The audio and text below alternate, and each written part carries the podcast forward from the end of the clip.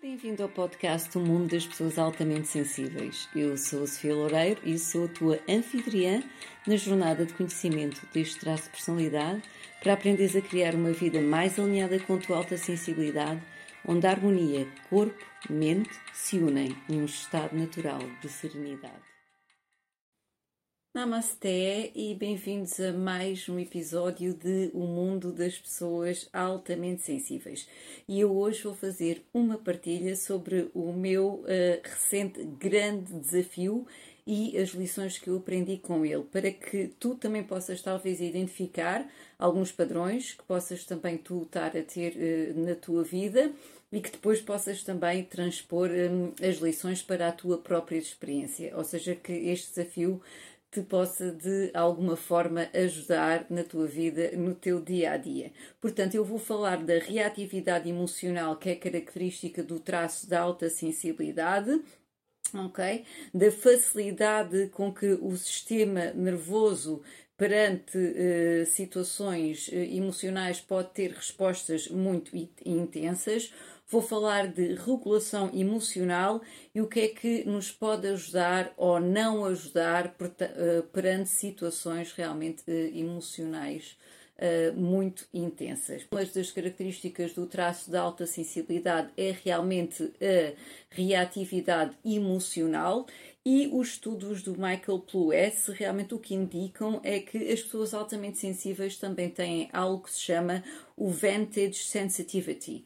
O Vantage Sensitivity, acho que em português seria eh, qualquer coisa como a vantagem da sensibilidade. E o que é que ele diz? É que realmente a reatividade emocional que está associada à alta sensibilidade quer dizer que nós uh, apreendemos uh, os eventos negativos, mas também positivos, ok? De uma forma mais intensa. Isto eu também tenho falado ao longo destes episódios que, por exemplo, o que é que isto quer dizer? Quer dizer se nós começamos a integrar na nossa vida, por exemplo, práticas de mindfulness, ou seja, de atenção plena, a conscienciações do nosso corpo, práticas de meditação, práticas de psicologia positiva, práticas de autocuidado, de saúde natural, portanto, tudo isto nós vamos obter resultados mais rapidamente.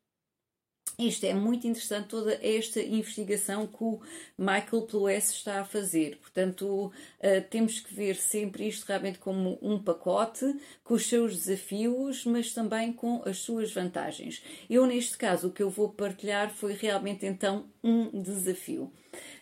Um, e, e ao mesmo tempo isto também me faz lembrar um documentário que eu vi há pouco e que até partilhei uh, na minha newsletter sobre o Ernest Hemingway. E um, há uma certa altura em que uma senhora que está a falar, que conheceu o Ernest Hemingway, uh, uh, ela estava a falar sobre a vida dele e sobre a personalidade dele e eu achei muito interessante quando ela começou a dizer em relação ao Ernest Hemingway, portanto aquele escritor ele sentia mais do que qualquer outra pessoa que eu, conhece, que eu conhecera.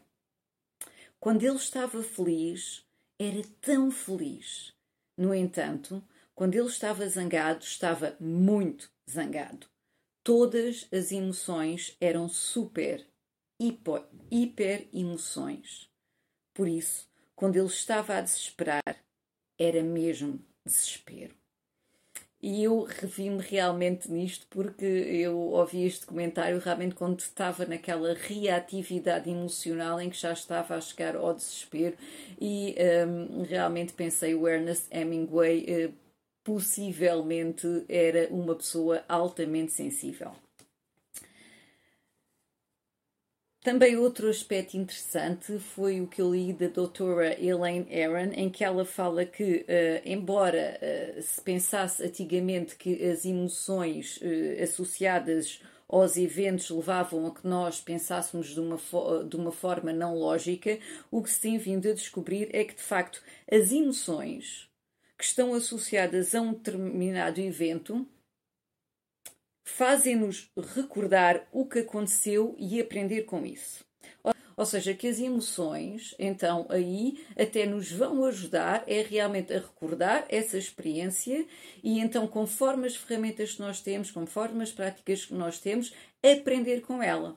é a tal resiliência, não é? É, é, é enfrentarmos as situações, superarmos e aprendermos com elas. Portanto, as emoções realmente até têm um papel muito interessante.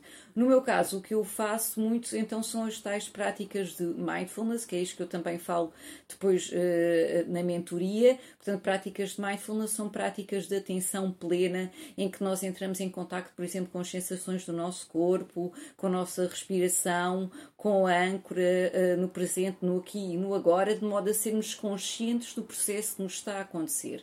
E isso é que realmente nos vai levar a aprender com ele.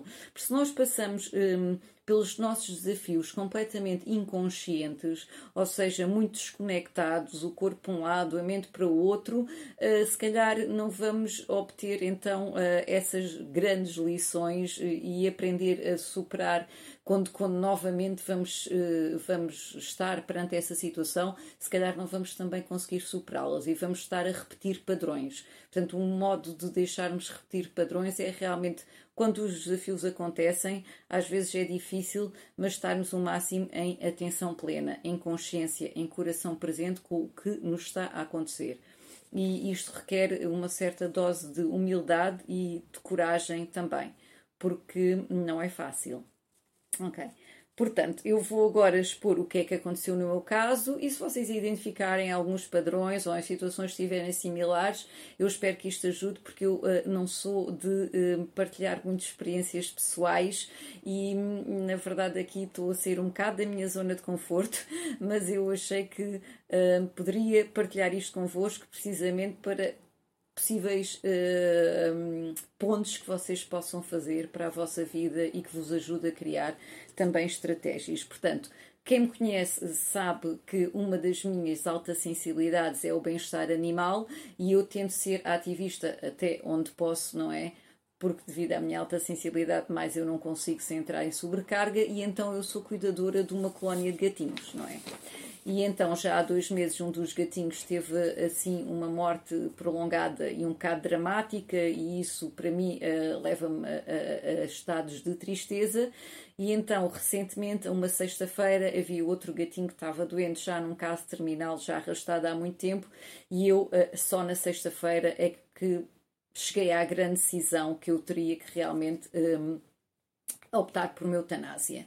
Portanto, escrevi ao, ao, ao, veterinário e a eutanásia ficou para segunda-feira. E isto para mim é muito difícil porque o gatinho estava ali o tempo inteiro e eu já estava a entrar então naquele loop de angústia, de sofrimento, de culpa, porque hum, esta situação iria até prolongar-se até segunda-feira e eu ainda estava numa sexta-feira.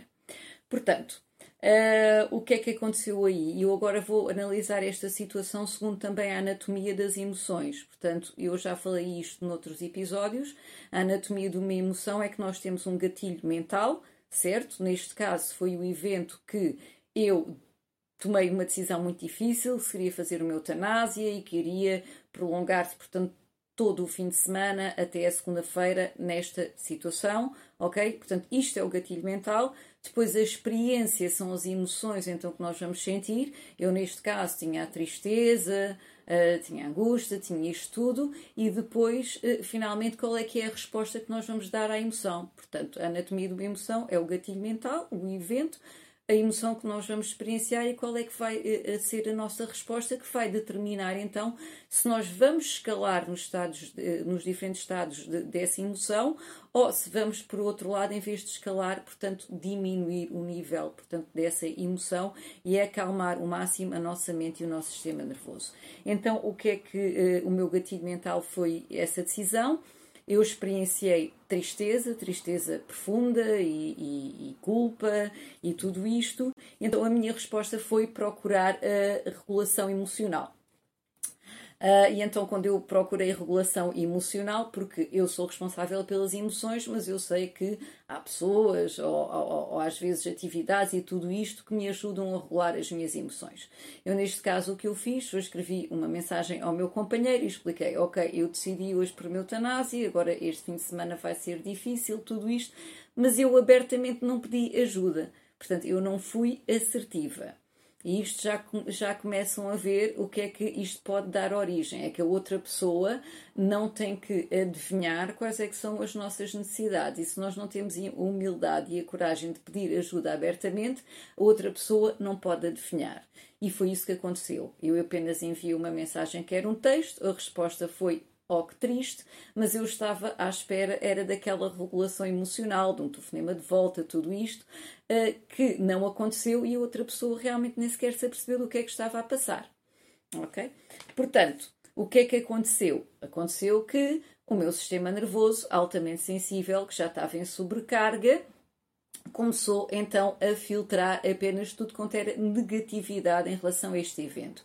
É o que se chama o negativity bias, ok? Portanto, nós temos um envisiamento negativo uh, do nosso cérebro, que até é o que nos protege de, de eventos negativos. Se um cão nos morde, nós passamos a ter medo de um cão para nos proteger, mas quando nós entramos então nesta parte do negativity bias, o nosso cérebro passa a filtrar apenas uh, os pensamentos negativos. Portanto, eu, em poucas horas, em vez de ter apenas associada a tristeza como emoção, já tinha também associado o ressentimento de que a pessoa que eu procurei relação emocional não me deu como eu queria tudo isto, mas eu, na verdade, nunca expressei o que é que eu necessitava. O que é que aconteceu? É quando finalmente aconteceu este telefonema, o que é que houve? Uma série de mal-entendidos, porque eu já não conseguia expressar bem, porque o meu sistema nervoso altamente sensível já estava a entrar naquela, digamos que, sobrecarga, e então, quando o telefonema acabou, em vez de ter encontrado regulação emocional, eu estava ainda pior. Eu tinha escalado, então, nos diferentes estados de tristeza, ok? E então já estava a chegar realmente ao desespero. Portanto, houve ali um escalar. Houve o gatilho mental, que foi a decisão de eutanásia, houve a experiência, que foi a tristeza, e a minha resposta não foi eu ser assertiva e realmente procurar a relação emocional de uma forma aberta e sincera, não é? Portanto, aí o que eu fiz foi, novamente, eu, nessa altura, já estava muito desesperada, o meu sistema nervoso já estava a entrar em curto-circuito, e então eu aí telefonei uma amiga minha para procurar a tal regulação emocional. Então tivemos duas horas a falar e realmente o meu sistema nervoso acalmou. Só que o sistema nervoso ainda estava em curto-circuito. Portanto, quando nós acabámos o telefonema, ele veio uma noite, como é evidente, não dormi bem, a praticar todos os mantras e mais alguns, ok? Para me sentir melhor, ouvir todas, todas as palavras dos meus guias espirituais, quer fossem em YouTube, em podcast, ou seja, tentar enraizar-me ao máximo, porque eu estava realmente a sentir a minha mente a ir-se, ou seja, eu estava a alcançar realmente aquele estado de desespero. Eu não sei se vocês já, já estiveram alguma vez nesse estado, mas o que eu comparo sempre é estar num rápido sem uma jangada e sem nada onde agarrar-me. Portanto, a minha mente está completamente dispersa e agarrada apenas ao que se chama os pensamentos catastróficos. São aqueles pensamentos muito negativos em que nós metemos o pior cenário para a nossa vida. Ali naquele caso era desde uma eutanásia de um gato, eu já vir eh, o fim de um relacionamento, tudo e mais alguma coisa. Ou seja, definitivamente aqueles pensamentos todos catastróficos, está bem? Portanto, o que é que aconteceu quando eu acordei no outro dia de manhã? No outro dia de manhã, portanto, durante a noite fui praticando mindfulness e o que eu reparei era que o meu corpo era realmente um baile de sensações. Eram apertos, eram tensões, eram calafrios, portanto, estava completamente contraída, Uh, a nível da garganta, a nível de, do abdômen, a nível do peito, portanto havia uma grande contração e uma série, um baile de sensações. No entanto, quando eu acordei de uma noite mal dormida no outro dia de manhã, já não era nada disso.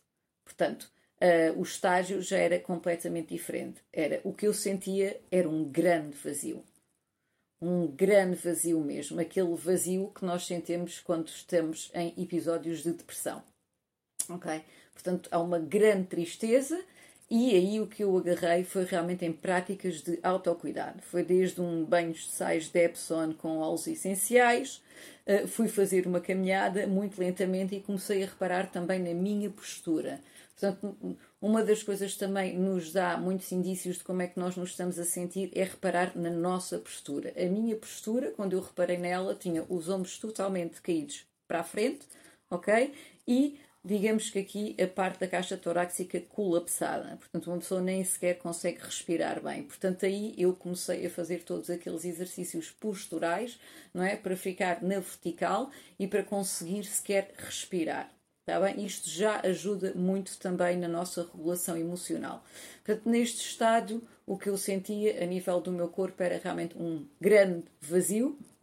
Estava mais calma, mas estava ainda muito, muito perdida. Até que finalmente, nessa altura, porque eu estava mais calma, quando houve o segundo telefonema, ok, com o meu companheiro, as coisas realmente foram completamente diferentes. Portanto, já houve um, um diálogo aberto das duas partes, cada parte a exprimir as suas necessidades, cada parte a tentar esclarecer os mal entendidos. E realmente uma das estratégias que ficou definitivamente como lição é que se eu necessito de ajuda, de dizer abertamente, ok, telefona-me, uh, qualquer coisa, portanto, expressar as minhas necessidades abertamente, porque a outra pessoa do outro lado, como eu digo, não tem a obrigação de adivinhar as nossas emoções, nem tem a obrigação de as regular. Isto deve-se fazer antes, uh, portanto, criar uma rede social à nossa volta, quer seja companheiros, quer seja amigos, seja com quem for, nós explicarmos um pouco do que o traço de alta sensibilidade tem, por vezes,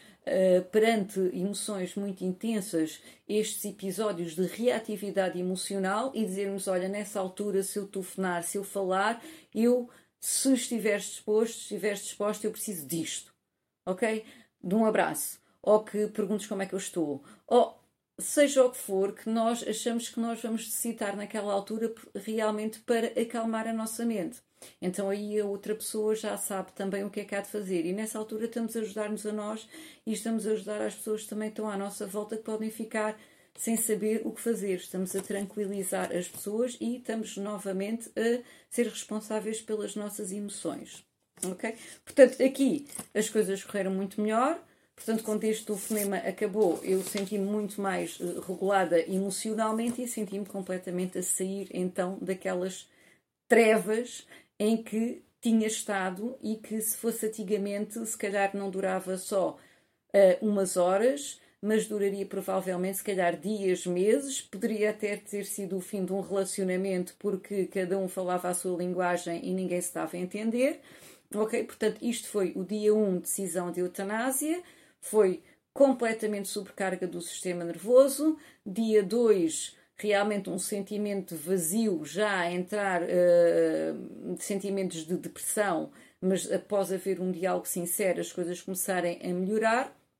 No terceiro dia, quando chegou finalmente o dia de eutanásia, portanto, eu consegui olhar para o meu gatinho amigo de um, modo muito compassivo, com compaixão, conseguia sentir a minha tristeza, mas a minha tristeza estava abarcada pelo meu coração ok? A minha tristeza não estava a tomar conta de mim, eu não estava a entrar naquele uh, loop emocional em que escalava até o desespero, portanto era uma compaixão completamente diferente.